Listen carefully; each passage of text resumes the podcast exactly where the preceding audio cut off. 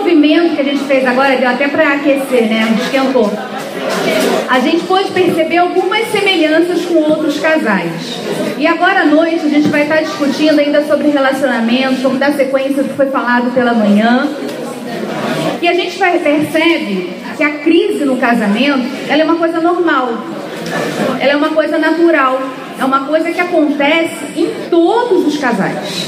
Nem eu tô de fora disso. E durante essa noite a gente vai compartilhar um pouquinho, eu falando na gente, né? Sempre é o hábito.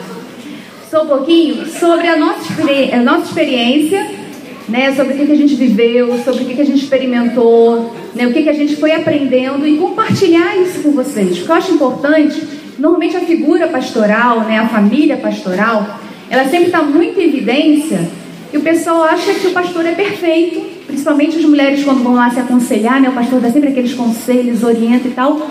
Mas ele é marido também. E ele não é perfeito. Não é. A gente cria aquela coisa, mas não é. Né? E eu aproveito que ele não está aqui, eu vou falar mesmo. Aí. e aí a gente cria aquela coisa da perfeição e acha assim, poxa, mas a família do pastor está lá, perfeita e tudo mais, e eu na minha casa vivendo uma coisa diferente e tal, não é possível. Acontece com todo mundo. Agora a diferença tá de como cada um reage a uma crise. A diferença está na decisão que você toma diante de um desafio, diante de uma dificuldade, né? diante de um momento que você não esperava, diante de uma situação que você não, não imaginava, não calculava. Qual vai ser a nossa postura? Aí está a grande diferença. Né? Aí que a gente tem que realmente mudar e a partir desse retiro aqui, voltar para o Rio com uma postura diferente em todos os nossos casamentos, em todos os nossos relacionamentos. Então, pela manhã a gente falou do relacionamento, das questões fundamentais, do casei pronto. A gente já sabe que não basta casar, não basta ter um, relaciona um casamento na igreja, né? Ele está lá fazendo casamento, e está lá a família, vai dar a benção apostólica, aquela coisa toda. Não basta isso, isso não é suficiente para uma realização, isso não é suficiente, não é garantia nenhuma de um casamento perfeito, de uma boa relação, de um casamento feliz. A separação é possível, a gente sabe que é, que muitas vezes acontece. Né? E aí, mais uma vez, o que, é que falta para a gente diante dessas situações? Qual é a nossa postura? e que nós somos diferentes se a gente está preparado para isso. A gente já viu também que nós somos muito diferentes, né? A nossa realidade é bem diferente. Vou colocar aqui alguns pontos das principais crises do casamento e uma delas é do as principais crises do casamento e uma delas é quem manda nessa casa. A gente está quando a gente casa, a gente vem de uma família onde tudo funciona. Né? Na nossa casa já tem já as divisões de todas as tarefas, tudo funciona, tudo tem o seu lugar, tudo tem o seu esquema, aquela coisa toda. Então a gente começa uma nova família. Muitas pessoas acham que quando o casal casa, ainda não é uma família. A família só se torna a partir de um filho. Eu sou contra isso. A partir do momento que você se casa, mesmo. Tem alguém que não tem filhos aqui? Ah, legal. Vocês são família. Né? E a partir do momento que vocês casam, é uma nova família que surge. E aí a gente vai para casa e começa aquela coisa assim, poxa, as coisas agora têm que funcionar. Quando eu casei, eu trabalhava o dia inteiro e estudava à noite. Ele também trabalhava o dia inteiro e estudava à noite. Então eu precisava da ajuda dele. E ele da minha, e a gente tinha que se movimentar, aquela coisa toda. A nossa família não achava que a gente já era uma família né? E aí tinha aquelas interferências, aquelas manipulações, aquelas coisas todas. E foi realmente assim, um período muito difícil, porque tem muita gente que fala assim: ah, tá de lua de mel ainda. Gente, meu pior ano de casado foi o primeiro ano. Primeiro ano de casamento foi assim um ano mais difícil. Não sei se é por questão da gente também, tudo os dois sem dinheiro, né? Morava no seminário estudando ainda, aquele quarto sem banheiro, sem cozinha, tudo coletivo, que já é assim, casal recém-casado, uma crise total, né? A gente ficava, morava ali do lado da biblioteca, aí tinha solteiras embaixo, segundo terceiro andar de casados, que era só um quarto, e o quarto andar também de solteiras. Então, tudo que você. Aí eu trabalhava o dia inteiro, estudava à noite, sábado de manhã minha sogra aparecia na porta, né? E não tinha celular na época, não tinha telefone fixo. Aí eu tinha que botar o roupão, ah, bom dia, e dar licença e ir lá no banheiro, no final do corredor ainda do, do, do seminário, para poder voltar, lavar a cara, né, escovar o dente e tudo mais. Então foi assim, muito difícil essa divisão. Agora, a divisão das tarefas, do quem manda, do quem faz, a gente, nós mulheres somos muito machistas e os homens embarcam nessa, né? Porque a maioria das mulheres hoje em dia também trabalham fora, também tem uma vida de correria, tem uma vida agitada. Por que, que cai nas costas da mulher a obrigação toda da casa? Né? Por que, que cai nas costas da mulher de estar tá tudo perfeito, de estar tá tudo organizado, de estar tá tudo no lugar? Não pode. Hoje eu tenho um filho e, e ele fica no meu pé assim, ó, você está botando o Natan mal acostumado. Porque tem que ensinar ele a fazer as coisas, tem que aprender a fazer as coisas. Porque o João, apesar de ser homem e tudo mais, ele que me ensinou a cozinhar, porque eu não sabia fazer nada. Ah, lá em casa, a minha mãe, eu fazia faxina e a minha irmã que ficava na cozinha. Eu era boa de faxina. Então, eu nunca aprendi a cozinhar, fui aprender depois de casada. Agora eu já faço as coisas legaisinhas. Aí ele que me ensinou, ele disse, olha, eu, e ele tinha mãe doente, então ele já fazia várias coisas em casa. Aí ele que me ensinou, ele ficando fica no meu pé agora, ó, Natan não tá sabendo fazer nada, você deixa aí que às vezes me dá mais trabalho ensinar ele do que eu ir lá e fazer, né? É não automático, a gente vai, vai lá e faz que é mais rápido. Mas faz parte da educação essa questão do ensinar, essa questão do preparar os nossos filhos e as nossas filhas para um dia serem um bom marido, uma boa esposa. Isso não é depois do casamento, não é num curso de noivos. É importante o curso de noivos? É. Mas é desde agora, ainda quando crianças, que a gente já vai preparando eles para esse momento. Né? Eu lembro que na época a gente morava no seminário e tinha aquele filtro de barro ainda. Então a função dele era encher o filtro com água para a gente poder ter água para filtrar para beber. Depois a gente saiu do seminário, ficamos um ano só, graças a Deus, lá no seminário, saímos. Aí o... já botou aquele filtro na parede. Aí a função já era, tinha que encher a garrafa e botar na geladeira. Hoje ele é esperto já tem um filtro que já sai água gelada. Então já vai eliminando as tarefas dele, né? E aí a gente vai continua, aí a gente vai buscando novas tarefas para ele também fazer. Mas essa questão da divisão e do funcionamento, às vezes pode parecer assim simples, mas é algo complexo, até porque com a chegada dos filhos, com a mudança da rotina e tudo mais, a gente precisa aprender a lidar com esse novo equilíbrio, com essa nova organização. Às vezes você muda às vezes você muda seu, seu ritmo de trabalho. Por exemplo, a gente já aconteceu de. Começamos eu trabalhando o dia inteiro estudando à noite. Depois eu já não estudava mais, só trabalhava. Depois trabalhei só meio período. Mas aí veio o filho e tudo mais. Então a gente vai lidando com as situações do dia a dia. E aí cada rotina. Ele trabalhava e pastoreava. Depois ele deixou de trabalhar fora, passou só a pastorear. E aí a gente vai dando um, um equilíbrio nisso aí e vai organizando. Uma outra questão importante é a questão do dinheiro. E o dinheiro está muito ligado também ao poder, né? Do tô pagando, então, né? Eu que banco essa casa, eu que não. Só que é uma realidade também que hoje em dia muitas mulheres ganham mais do que os seus maridos. Não sei com essa crise aí, mas a gente tem experimentado e vivenciado lá em, em Vila da Penha que alguns maridos estão desempregados e as mulheres que estão mantendo a casa. E isso para o homem é muito difícil. Isso para o homem é assim, a questão mesmo do, do, do, orgulho masculino, né? E tudo mais. Só que quando a gente fala de finanças, quando a gente fala da questão do, do, do sustento da casa, a partir do momento em que as mulheres passaram a dividir isso com o marido, isso passa a ser dos dois. Os dois suprem. Eu não sei como vocês fazem, mas um, um, conselho que a gente tem, que a gente orienta, é quando o marido ganha X, a esposa ganha um, y, ganha um Y, por exemplo, vamos lá. É, digamos que o marido ganha 90, a esposa ganha 10. Os dois ganham 100. A esposa ganha 90, o marido ganha 10. Os dois ganham 100. A esposa não ganha nada, o marido ganha 100. Os dois ganham 100. Ou contrário, o marido não ganha nada, a esposa ganha 100. Os dois ganham 100. Porque é o salário dos dois. É a união dos dois.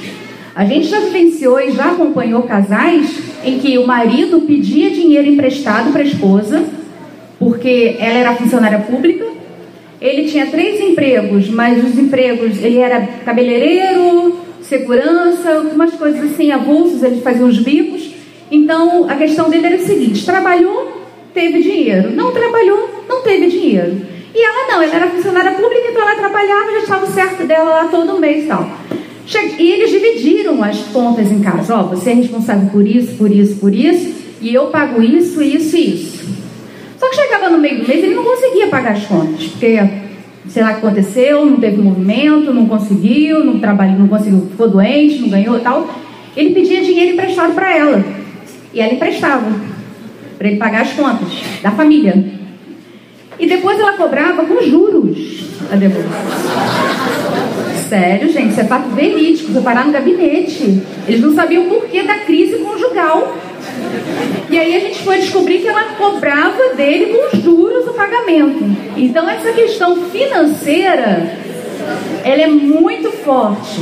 Eu lembro que quando eu estava noiva, e a gente ganhava todos dois pouquinho, eu, eu ganhava quase nada, eu dava dinheiro para ele para a gente comprar as coisas do casamento. Nossa, minha mãe faltava me enforcar. Que o seu dinheiro é seu, não é para dar para ele. Você ainda nem casou, já está dando dinheiro para ele. Eu falei, mãe, mas é porque a gente quer as coisas e tal, não sei o que lá, o que a gente queria, né? Gostar. Ela, não. E eu, graças a Deus, eu nunca ouvi isso da minha mãe. E eu sempre dei e dei com prazer, porque eu sei que ele administra bem. Agora, pode acontecer de ter também uma mulher aqui que administre melhor que o homem. Então, vocês precisam perceber quem na sua casa, quem no seu lar, organiza melhor essa parte da questão financeira. Que faz um orçamento, que sabe quanto entra, quanto sai, quais são os gastos fixos de saída, seja com plano de saúde, com escola, né, com material, seja os gastos extras de lazer, de roupa, de algum passeio, ou até mesmo um remédio que pode surgir uma situação. E isso é importante a gente ter isso calculado, e isso mesmo que seja em grandes montes ou pequenos, colocar isso no papel e é importante, principalmente também, que os seus filhos também saibam. Porque às vezes tem criança, tem adolescente aí que não tem ideia de quanto que o pai e a mãe ganham e acha que tem direito a gastar horrores. E mesmo se tiver direito a gastar horrores, precisa saber a realidade de como foi aquilo e, de, e do que aquilo ali representa. Uma coisa que a gente tem feito também, hoje eu não estou trabalhando, Aí fica lá a esposa do pastor não é dizimista, que feio.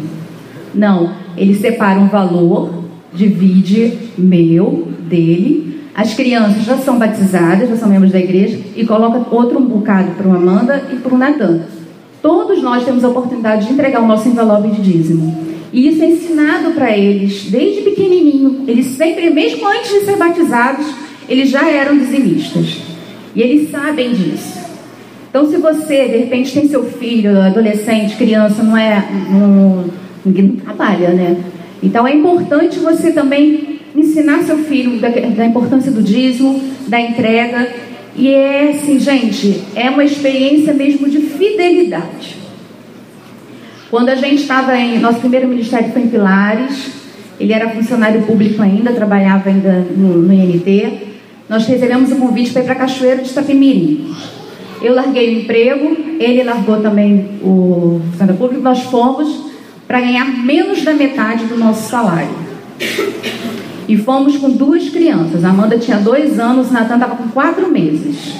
Um estado novo para gente, que a gente não conhecia, não tinha família, não tinha ninguém lá. E Deus nunca nos desamparou.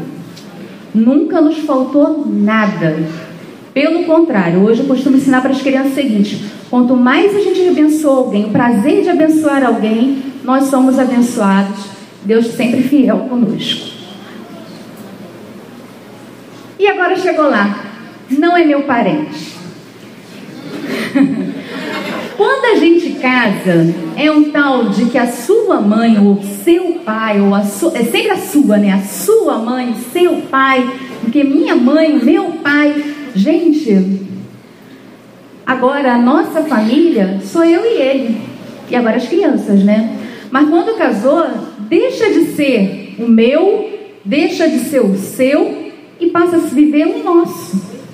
Essa questão do nosso é muito importante, né? da gente estabelecer limites para a família, porque apesar da gente amar, apesar da gente gostar muito tudo mais, mas é preciso um limite. Quando ele falou de manhã da questão da família aglutinada, que fica toda grudada, imagina assim, ele foi o primeiro a casar, né? Mas é, era aquele filho assim, quase que idolatrado, até hoje. né? Que a mãe fica assim, babando. O meu cunhado até hoje não casou ainda por cima, então fica assim, na, na, eu fico na covardia, né? Só eu tirei logo o homem de lá e até hoje não sou culpada de tudo. Aí, ele é aquele. Quando eu casei, eu tenho um irmão que é oito anos mais velho do que eu, uma irmã que é quatro anos mais velha do que eu e um irmão temporão que é oito anos mais novo. Mas quando eu casei, eu fui a primeira a casar na minha casa. E aí minha mãe falou assim, ah, porque você é sempre muito precoce, porque eu fui a primeira a trabalhar fora, ganhar meu dinheiro, eu fui a primeira a tirar carteira de motorista, eu fui a primeira a casar. E aí então a gente vivenciou um relacionamento assim, de duas famílias que estavam vivendo a questão da, da saída do filho de casa pela primeira vez. Então, para eles foi um aprendizado e para a gente também. Primeiro da minha sogra, que aquela coisa com filhão, né, e tudo mais. E aí a gente morava na Tijuca, a igreja era ali no Lins.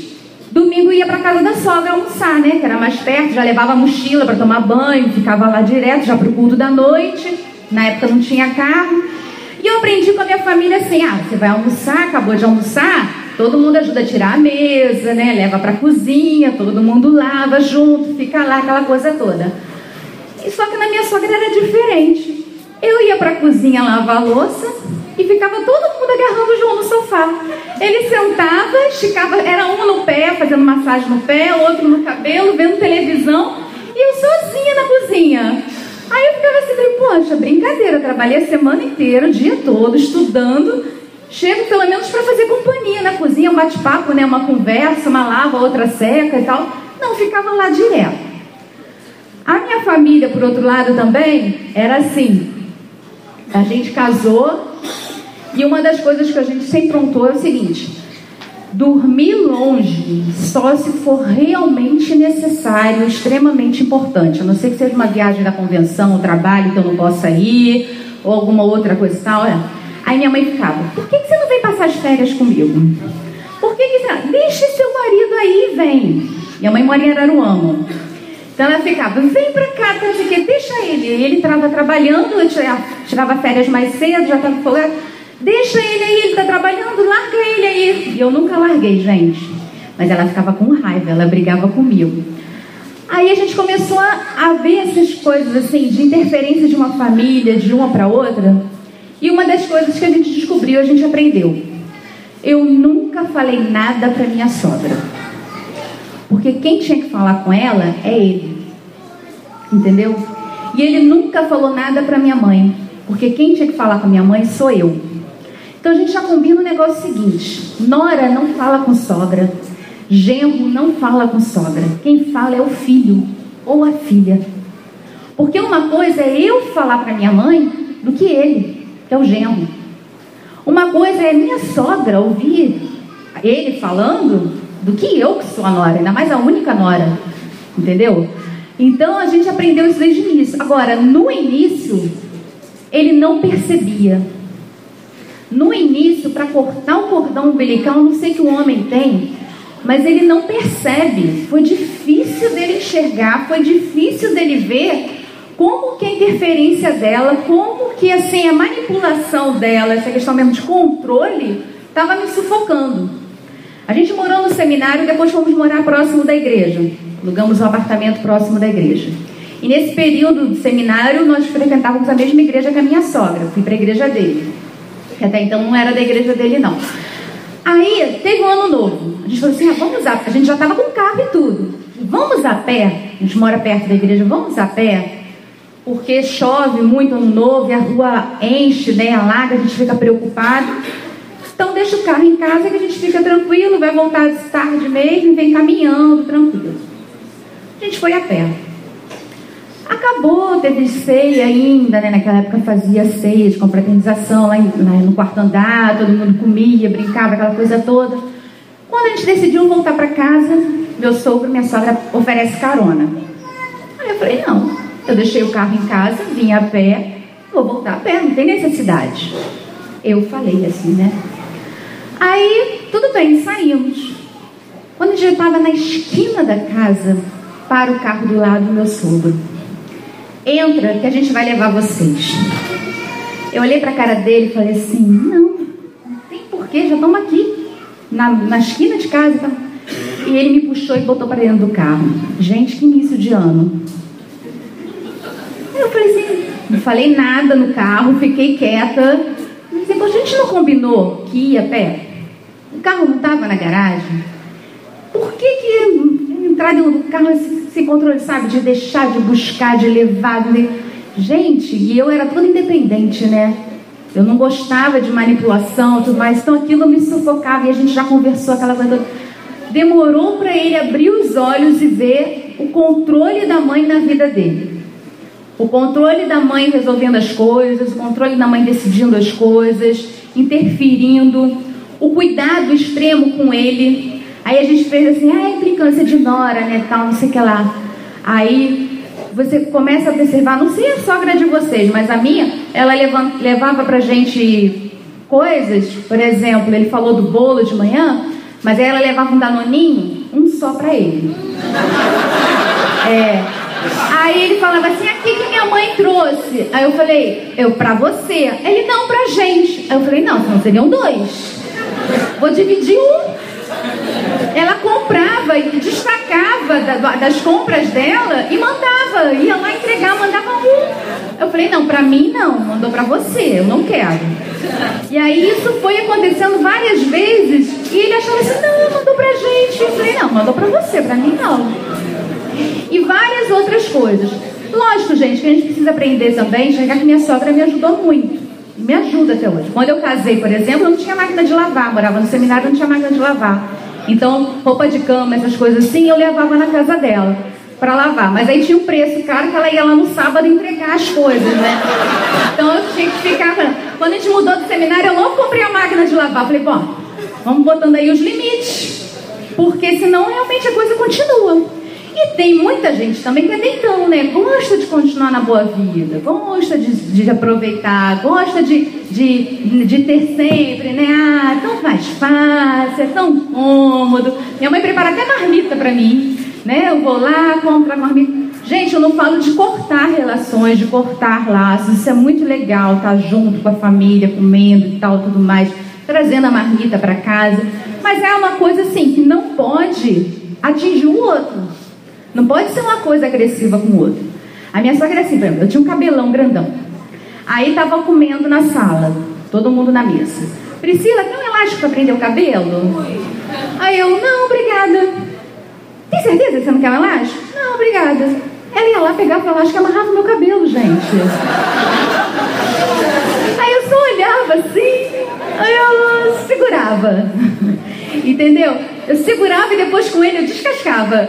Aí ele, não, minha, minha mãe tá te ajudando. Eu falei assim, ai, mas eu tenho que ter liberdade de ficar com o cabelo solto ou preso. A decisão é minha, não dela. Né? Não sei se é porque também ela não teve filha, não sei. Mas aí várias e várias situações. E quando a gente tem filhos, a coisa volta à tona. Quando a Amanda nasceu, foi a primeira neta das duas famílias. Aí foi minha mãe e minha sogra lá para casa. Aí era assim, elas fizeram escala. No dia uma ajuda trabalhando, né, fazendo almoço, e a outra paparica a neta. No outro dia, quem trabalhou vai paparicar a neta e a outra vai fazer o almoço. Então, com isso, as duas estavam todos os dias lá em casa. Aí eu falei logo com ele, pessoal, não vai dar certo esse negócio não, nós duas aqui. E as duas têm, assim, uma guerra fria entre elas, sabe, que acontece. Eu acho que é normal, não sei. Pelo menos tentou passar o primeiro Natal junto, foi o primeiro e último. Não conseguimos mais, infelizmente, unir as duas. Mas foram as duas lá para casa e a gente de novo com aquele jogo de cintura. E aí aquelas interferências que, por exemplo, nós decidimos que as crianças não iam tomar nenhum suplemento alimentar, nós decidimos que não ia chupar chupeta e tal. Então foram decisões nossas e que a família vem, não, mas todo meu filho Sim, é, aquela faixa no umbigo, cinteiro. nós decidimos que eles não iam usar cinteiro.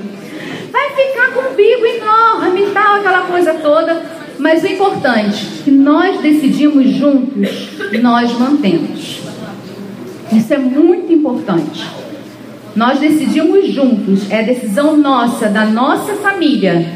Então, por mais que venham as interferências, por mais que venham as questões de fora, foi a decisão do casal e o casal assume até o final. Isso é muito importante do casal manter até o final.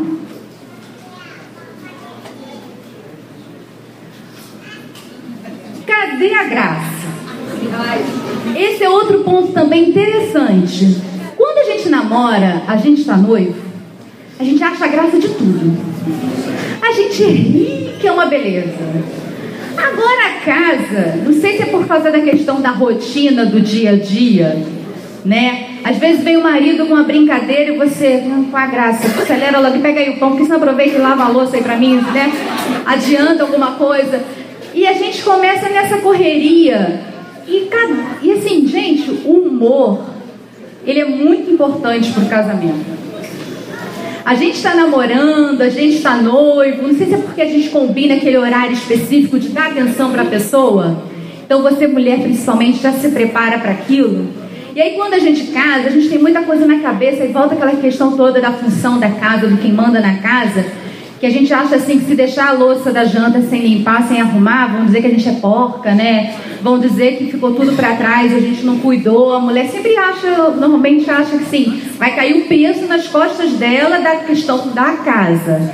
E aí a gente deixa de rir, a gente deixa de dar atenção pro outro, a gente deixa de ter momentos de, de, de com a família mesmo, de brincadeira, de zoação, de um pegar no pé do outro, com filho, então agora adolescente, aquela coisa toda é, aquela brincadeira, porque a gente antes é preocupada de cuidar das coisas, de fazer as coisas.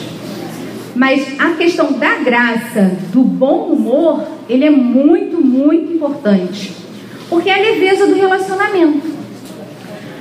Em maio do ano passado, eu passei por um momento muito difícil de saúde. Eu comecei a sentir dores na sexta, ignorei. No sábado as dores aumentaram, aqui na região da barriga. Tomei um Buscopan, deixei para lá. No domingo era dia das mães. Fui para a igreja, tinha que dar uma palavra para as mães dos juniores. Teve abertura, inauguração do novo espaço infantil, lá também envolvida. Me, meus pais estavam no Rio, porque meu pai tinha feito uma cirurgia do coração e então estava na casa da minha mãe, da minha irmã se recuperando no Rio. Então aproveitei que minha mãe estava aí, fui lá almoçar com ela, fiz almoço, que ela ajudei a levar comida, aquela coisa, juntamos a panela lá, eu e meus irmãos.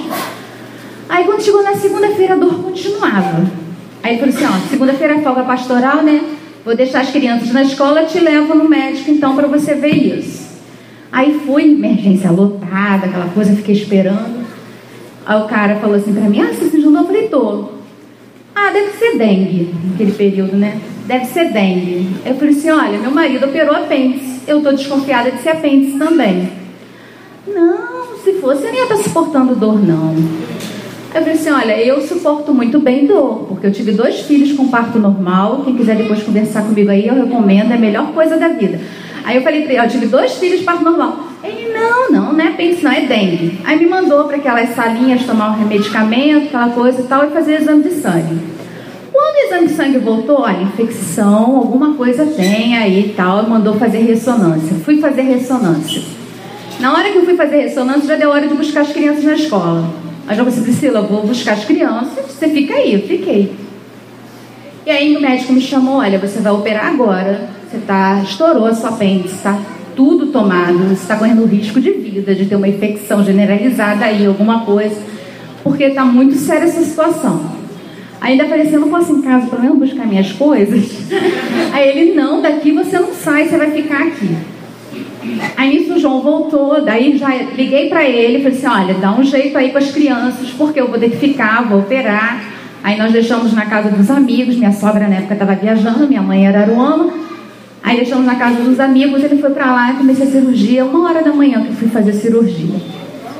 Aí antes da cirurgia, o João ainda falou assim: Mas você vai conseguir fazer por vídeo? Ou vai ter que abrir a barriga, vai ter que abrir tudo e tal? Aí o médico, aquela sensibilidade, não sei se tem médico aqui, tem? Levanta. Não sei, mas o médico teve uma sensibilidade e falou assim: Você está preocupado com cicatriz? Eu não sei nem se sua esposa vai sair viva da sala de cirurgia. Assim mesmo. Aí eu fiquei quieta. Gente, graças a Deus foi por vídeo, não precisou abrir tudo e tal, correu tudo bem. Mas mesmo assim eu precisei ficar uma semana internado no hospital ainda. Foram quatro dias sem alimentação nenhuma, não consegui ingerir alimento nenhum tal. Fiquei sete dias no hospital. A minha casa sobreviveu. Meu marido lavou roupa lá, manchou algumas, botou uma camisa listrada amarela junto na, na máquina. Aí vira para mim, eu acho que foi o uniforme do Natan que manchou. Eu falei, não, o uniforme do Natan não sai tinta. Aí manchou algumas coisas lá. As crianças, a Amanda deu um jeito aí, tomou a frente de, de outras coisas que ela também sabe fazer e tal. Sobreviveu. A casa manteve, né, depois meu, a, a, a, meu repouso, né? Correu tranquilo, tudo bem. Agora, a vida, que é tudo pra gente. Naquele momento que o médico disse que eu ia operar, eu orei a Deus e falei assim: Deus, eu nem despedi dos meus filhos, eu me despedi. Sabe aquele negócio de deixar na escola e sai do carro rapidinho, porque também você não pode dar bobeira na rua, né? Lotada, aquela coisa, sai, você só vê eles entrando na escola e volta. Eu disse, gente, eu nem me despedi das crianças. Eles entraram correndo e eu vim para cá e eu fiz uma oração de Deus. Eu, Priscila, estou preparada para encontrar contigo. Mas eu acho que a minha família ainda não está preparada para ficar sem mim. Essa foi a minha oração antes de entrar no centro cirúrgico. E naqueles dias, antes de eu ficar doente, nós dois estávamos um pouco afastados. A gente conversava sobre igreja, a gente conversava sobre trabalho, a gente conversava sobre as crianças, mas nós dois estávamos distantes. E naqueles momentos ali antes, que eu estava no, no pré-operatório, eu olhava para a cara dele e via a cara dele de, de, de culpa, de, de, de preocupação diante da situação, porque a gente não espera uma coisa dessa. Né? A gente espera o quê? Ah, vai acontecer ali um negócio, a gente não está bem, mas depois a gente acerta. Só que pode ter tempo de se acertar e pode não ter tempo de se acertar. Então, a gente, ainda mais nos dias de hoje, né, Rio de Janeiro, a gente sai, não sabe se volta. Então, a gente precisa ter esse cuidado de estar bem com o outro, de estar bem com o cônjuge, de estar bem com os filhos, de dar mais importância às coisas realmente que vale a pena.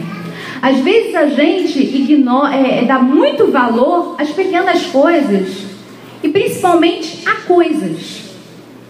E a gente precisa aprender e a exercitar, a dar valor a vidas, ao relacionamento, a sair do superficial e aprofundar o relacionamento com o outro. A ter um relacionamento realmente íntimo que vale a pena. A fazer o outro realmente feliz, porque fazendo ele feliz, a felicidade dele vai jorrar para mim. Eu vou ser feliz. Então a gente precisa aprender a deixar de lado as pequenas coisas que são assim, passageiras, que eu implicava, que eu brigava por conta de coisas de casa, de coisas que não tem valor, não tem importância, isso passa. Nossos filhos estão crescendo, o que a gente tem aproveitado, o que a gente tem vivenciado isso com eles? Que exemplo nós temos, estamos sendo para eles? Então é importante a gente ter essa questão do o outro, de estar com o outro, de valorizar o outro, né? de, de, de, de uma coisa que a gente pode perder a qualquer momento. Mas a gente nunca pensa nisso. Né? E uma coisa mais importante que é, é ter o outro junto com a gente. E aí a gente volta ao humor. Aos momentos em que a gente ria, sem às vezes sem nem ter motivo. Comendo uma pizza ou com um bate-papo louco, né? Na época no telefone, né? Que a gente conversava. E hoje a gente amarga, é seca. Por que tanta amargura? Por que tanta frieza? Por que tanto gelo? Por que tanta rigidez? Quando a gente pode ter realmente alegria, gente pode ter coisas mais leves no relacionamento, né? mais suave no nosso casamento. Então quero lançar um desafio para vocês agora. Converse aí com seu cônjuge e procura lembrar algo que vocês já riram muito. Pode ser quando namorados, pode ser quando casados, ou pode ser até esses dias mesmo. Uma situação bem engraçada que vocês viveram juntos. E relembre, é um exercício mesmo para você relembrar.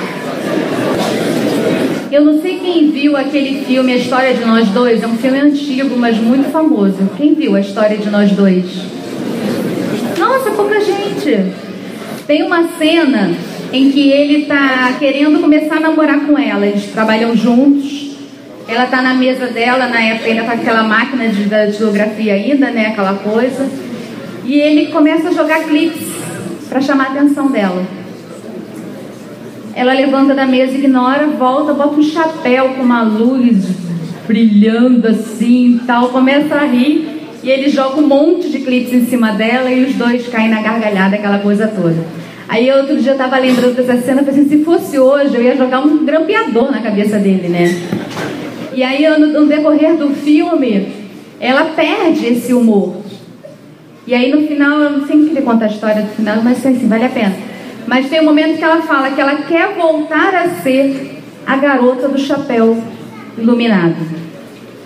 A gente precisa exercitar para voltar a ser sempre aquela pessoa do chapéu iluminado, como assim nessa história, né? De deixar as situações de transformar, meio que é feito de, de poliana, né? Mas assim, de transformar situações, não deixar perder aqueles momentos que com certeza no passado a gente agia de uma forma, mas trazer isso, o exercício, trazer isso para o nosso casamento hoje.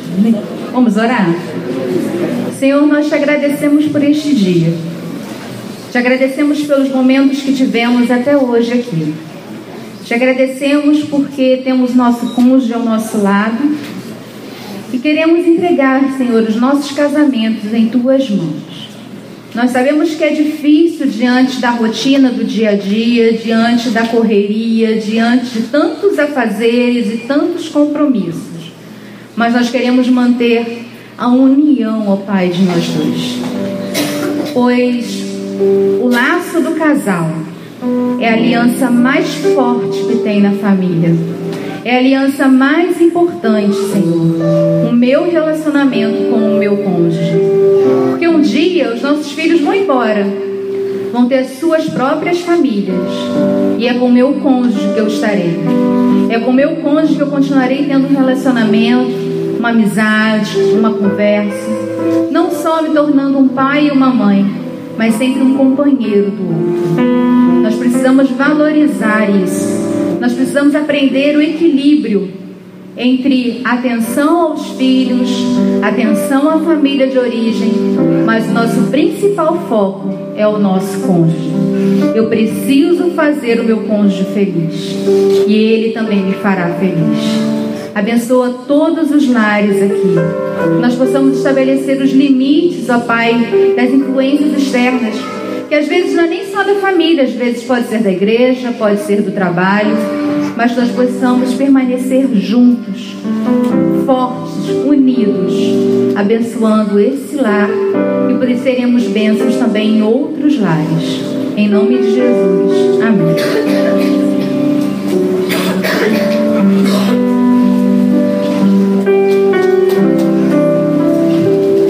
É, você mundo recebeu esse esse caderninho, esse bloco? Levanta aí, por gentileza, todo mundo aí. Isso. Eu tenho uma, um hábito.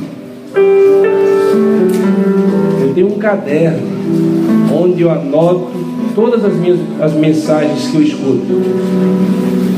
Se você prestar atenção lá na nossa igreja,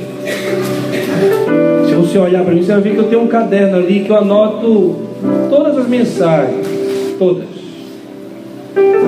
Quando eu não estou com um caderno, que é muito raro, eu anoto num, num papel. Porque tem, tem palavras que, que Deus usa, o pregador, para falar, para soltar assim, que são palavras poderosas e, e você pega aquilo e anota para depois ficar moendo na sua cabeça. E eu tenho anotado aquilo que o pastor João pregou hoje pela manhã e a Priscila. E anotei também essa palavra poderosa que Deus usou a Priscila para falar sobre as principais crises do nosso casamento. E ela foi muito corajosa, que não é fácil para uma mulher de pastor. E pastor da igreja é grande, relevante na nossa denominação. Dizer que todos nós passamos crise.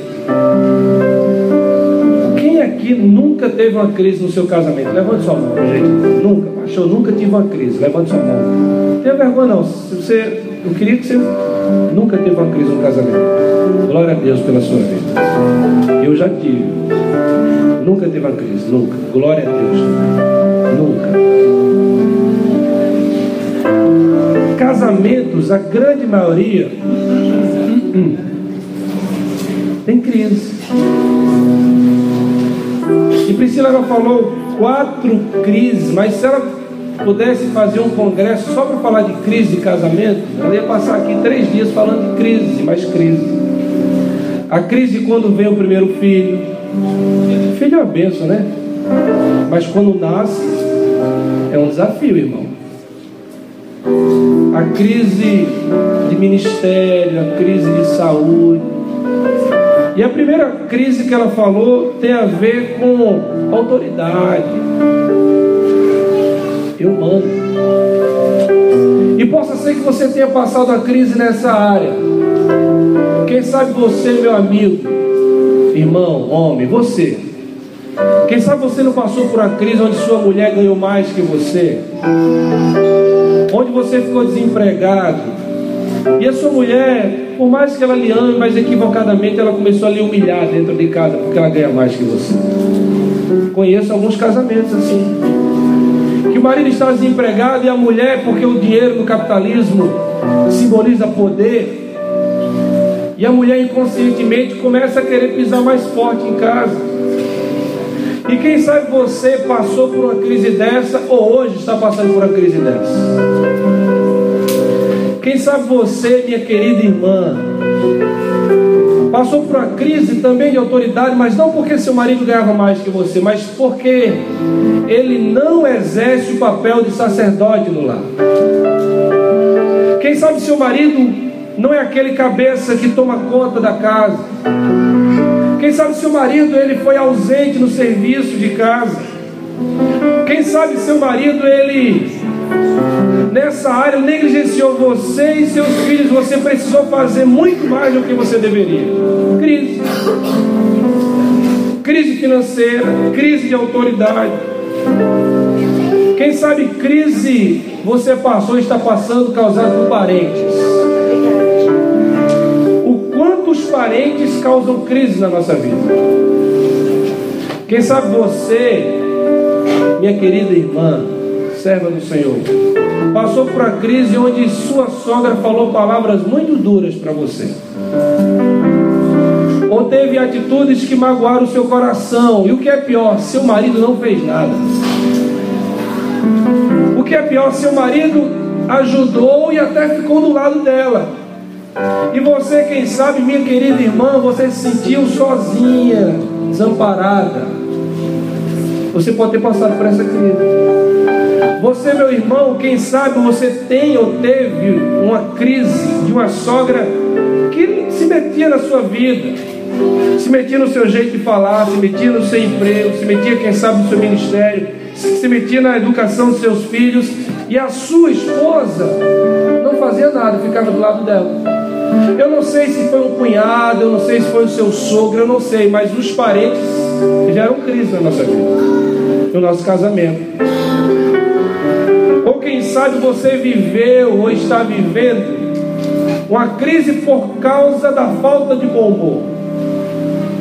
E a falta do bom humor gera grosseria, gera frieza, gera antipatia. Aí quem sabe você, minha irmã, você passou por a crise ou está nessa crise hoje que nem mesmo tem admiração pelo seu marido. nem atração sexual você tem mais. Porque seu marido é um grosso, é um jumento, é um mal educado, é, é um ignorante, não lhe trata bem, não manda flores, não compra presente para você, não convida você para fazer um lanche, levar você ao cinema, porque o seu marido só quer trabalhar e não quer lhe escutar, virou um grosso. Crise. Quem sabe você, meu irmão, você não tem mais também atração pela sua esposa, porque sua esposa não se cuida mais. Viram aquela mulher rixosa, chata que a Bíblia fala? Você coloca o pé em casa, ela começa a reclamar porque faltou o pão, porque faltou isso, porque o menino deu trabalho, e reclama porque você não trocou a lâmpada, porque você não lavou o prato, e reclama, reclama, reclama, reclama, reclama. O bom humor foi para um lado e o mau humor, a grosseria, a agressividade entrou. Eu não sei qual crise você passou ou está passando. E de forma muito poderosa, Priscila falou sobre isso. Mas o que eu sei é que a crise causa marcas. Marca a nossa vida, é ou não é? A crise marca. A crise marca. E por muitas vezes, as crises nem foram resolvidas passamos por cima, né? E casamento às vezes é isso. A gente não resolve. Se era crise financeira, o dinheiro chegou, mas não foi pedido perdão. Se era crise no, no parente, o seu marido não chegou para dizer: Minha filha, me perdoe, porque por muitas vezes eu lhe desonrei por causa da minha mãe. Quem sabe nunca teve essa conversa? Quem sabe a sua esposa não chegou para você e disse: Meu filho, me perdoe, porque eu estava muito chato, não estava lhe ajudando, não estava sendo sua parceira, não estava sendo submissa, eu estava sendo tudo diferente daquilo que a Bíblia fala. Quem sabe não houve esse ajuste, e a marca ficou da crise, que você está hoje aqui. Mas Deus quer hoje restaurar as marcas das crises do nosso casamento.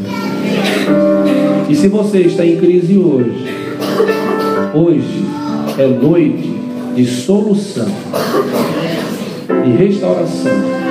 Não é noite de DR, de discutir quem está certo ou quem está errado. Na verdade, não existe isso. Hoje é noite de restauração. Eu queria fazer um negócio com você agora não com o casal, mas com cada um isoladamente. Você vai pegar esse papel que está aí na sua mão. É um trabalho isolado. Você não vai fazer com o seu, com o seu cônjuge, não. Você vai fazer sozinho. Você vai pegar um papel e um lápis aí. Você vai anotar dos dois anos de casado, dos cinco anos, dos dez anos, da quantidade de anos de casado que você tem você vai colocar nesse papel aí o que você gostaria de esquecer. Você gostaria de esquecer, que você não conseguiu esquecer ainda. Quem sabe você, minha irmã, você nunca levou um tapa do seu marido, nunca. Mas quem sabe uma palavra que ele falou para você foi pior do que um soco. E está aí gravado no seu coração. Quem sabe você, meu irmão, do mesmo jeito.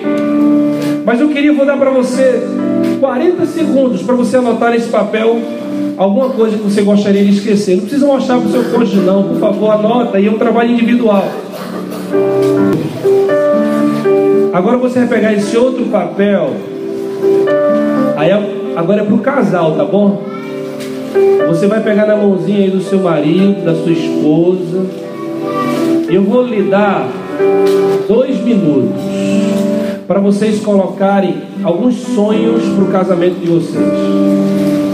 Pastor, que sonho? Meu irmão, o sonho é seu, sonho que você quiser. Pode ser sonho patrimonial, pode ser sonho é, de relacionamento, pode ser sonho ministerial, mas eu queria que você anotasse nessa folha aí sonhos, sonhos. O casal, por favor.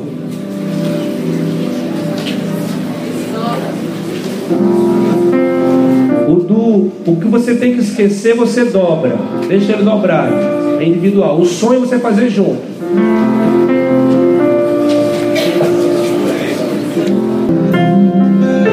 A crise não vai acabar com o nosso casamento.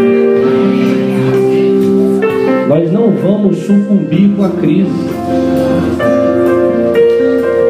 Meus irmãos, meus pais têm quase 40 anos de casado. 37 a 38, acho. Uma vez eu fui para um, uma reunião, um encontro do pessoal da, da igreja, da igreja deles, né, a minha antiga igreja lá de João Pessoa. Era um encontro que tinha alguns casais e cada um falava a quantidade de tempo de casados que tinha. Um dizia, ah, eu tenho 40 anos de casado. Outro falava, eu tenho 38. Ah, eu tenho 40 e pouco. E eu fiquei pensando assim, Senhor, será que a minha geração vai viver isso? Será que a minha geração vai chegar aos 40 anos de casado? Aos 50 anos? Ou será que sempre algum amigo, algum conhecido vai sempre cogitar a possibilidade de um divórcio? Porque as crises irão nos encontrar. As crises irão bater na nossa porta, seja lá qual for. Mas nós temos que crer que existe um Deus que vai solucionar a nossa crise. Crer que o projeto de Deus para o casamento é que a gente persevere, que a gente continue. A palavra que Deus deu ao coração da Priscila, hoje, que tantas crises, mas a palavra final é: persevere, meu irmão. Persevere, porque essa crise vai passar. Procure ajuda se submeta a ser tratado. Quando você, você recebeu uma palavra dura, quem sabe de um pastor, uma palavra de correção, uma orientação que não está naquilo que você está percebendo, que você não está querendo, se submeta. Entre numa célula, procure casais experientes. Não ceda, não sucumba, não abra mão, não entregue os pontos. Porque a crise vai passar. A crise vai passar. E eu creio, estou falando para o meu casamento, eu tenho crises, já tive algumas. Meu irmão, vou ser bem sincero, eu queria não ter. Eu queria não ter. Mas nesses 12 anos já tivemos algumas. Algumas, uma especificamente muito severa, muito dura, que magoa, que chora, que dói. Mas estamos perseverando com Deus. E eu creio, eu creio, eu digo a ela, nós vamos envelhecer juntos. Vou ficar velhinho, eu todo enrugado e ela também. Se ela quer se separar de mim, olhe para Deus me matar, ou matar ela, né? né? Porque nós vamos até a sepultura junto. Esse é o projeto de Deus para o nosso casamento. Agora é fácil? Não, irmão. Quando a crise vem, o pensamento é totalmente contrário desse. Pensamento é: eu vou trocar essa, vou trocar ela por uma mais jovem, uma diferente. E a gente fica pensando, e ela também, vou trocar ele. Quem sabe por um mais bonito, mais forte, mais dinheiro. Queria chamar a Carol aqui para fazer uma oração. Abraça aí seu cônjuge, sentado mesmo sentado. Sei se hoje você vive em crise, eu não sei. Mas se você está em crise hoje, em nome do Senhor Jesus, hoje começou a restauração do seu casamento. Você crê nisso? Você crê que você está aqui para seu casamento ser restaurado? Crê que se você está aqui para seu casamento ser marcado pela presença do Espírito Santo de Deus? Você crê que vai com esse abençoado aí com ele até a sepultura? Você crê que vai com essa sua esposa aí abençoada até a sepultura com ela? Porque é nisso que eu creio, meu amigo. E nós estamos aqui para pregar isso. Restauração de casamento.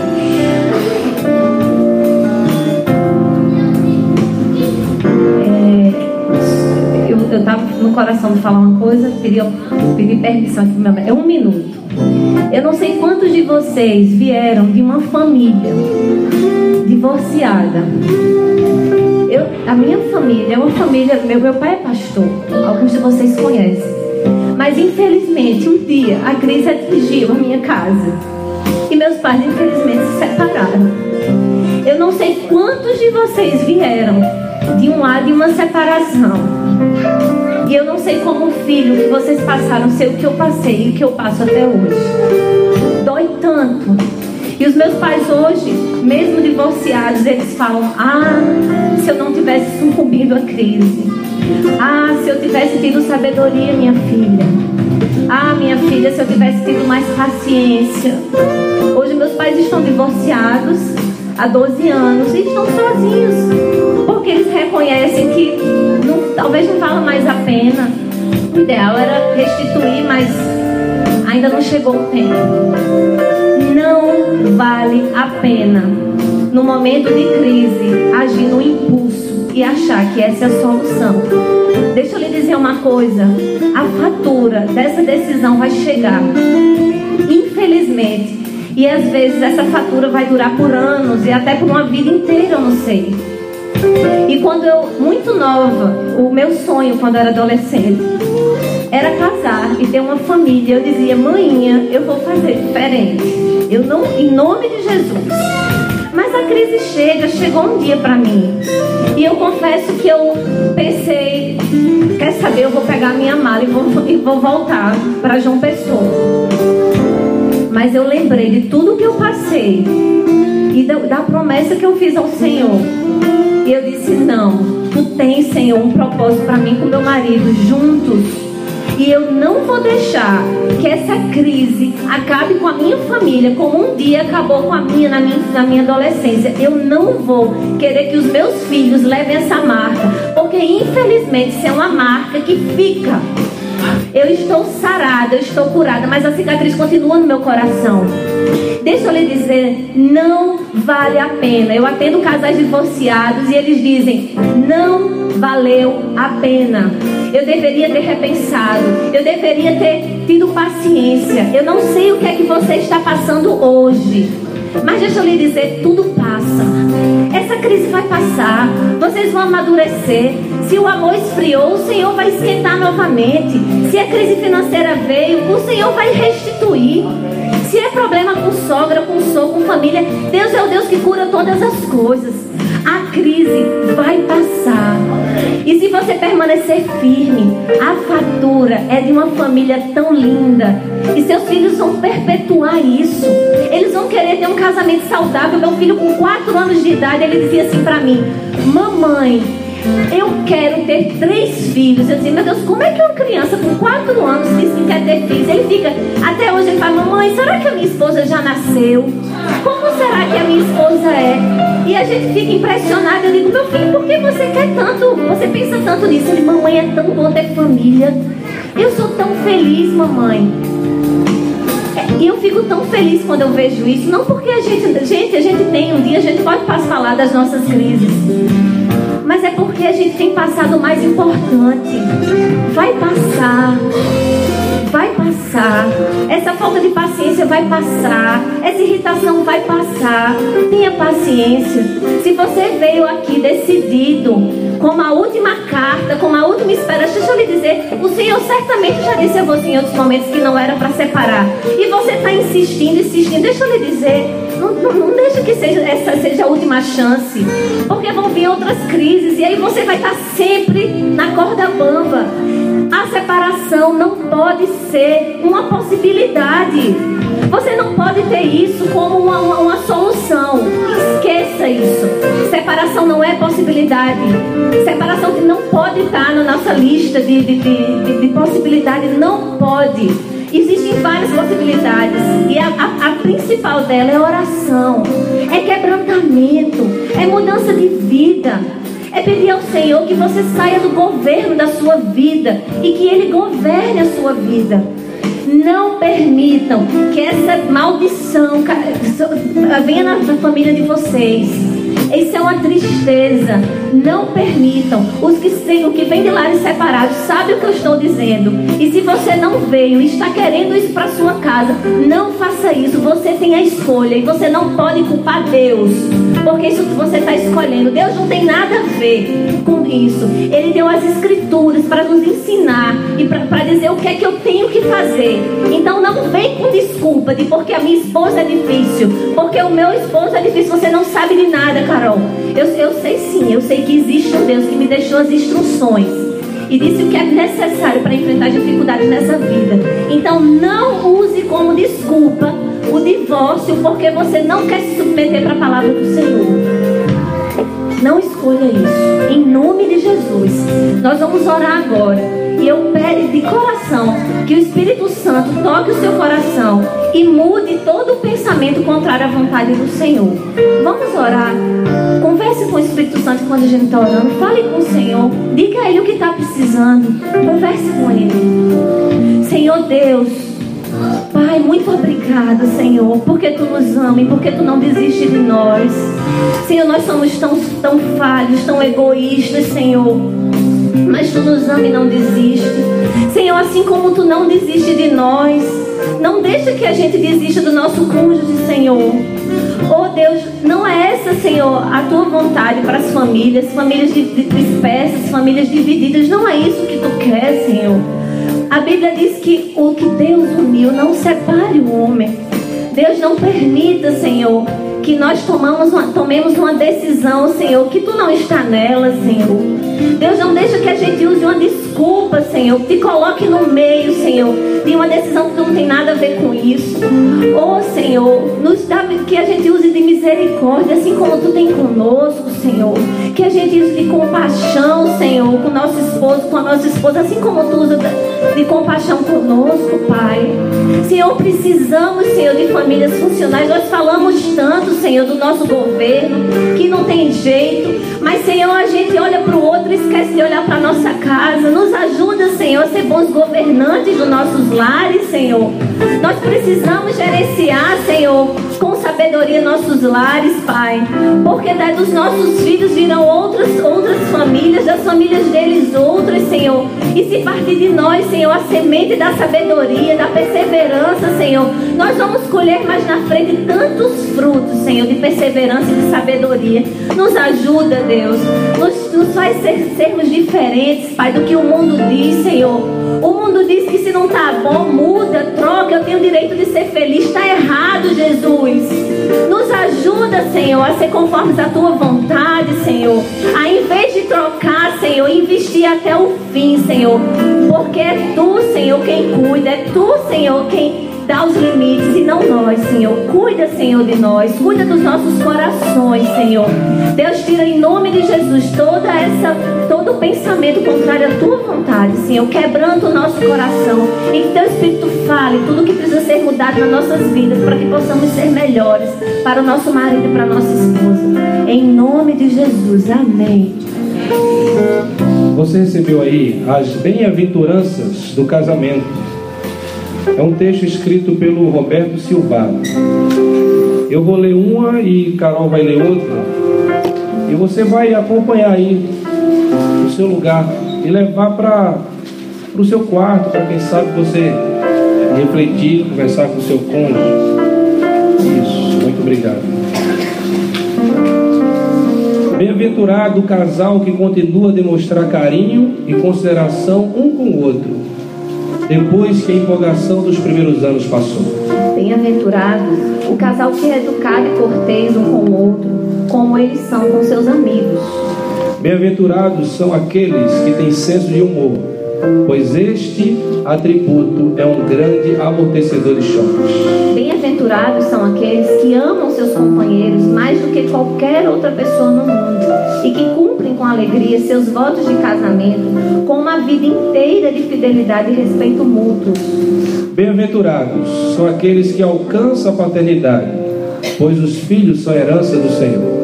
Bem-aventurados os que se lembram de agradecer a Deus por sua comida antes de tomá-la e que separam tempo para a leitura de Bíblia e oração diariamente.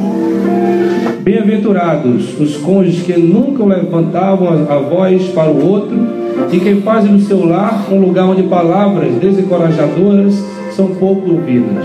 Bem-aventurado o casal que fielmente vai à igreja e que trabalha junto para a expansão do reino de Deus. Bem-aventurado o marido e a esposa que sabe lidar com suas diferenças e se ajustam sem a, inter a interferência dos parentes.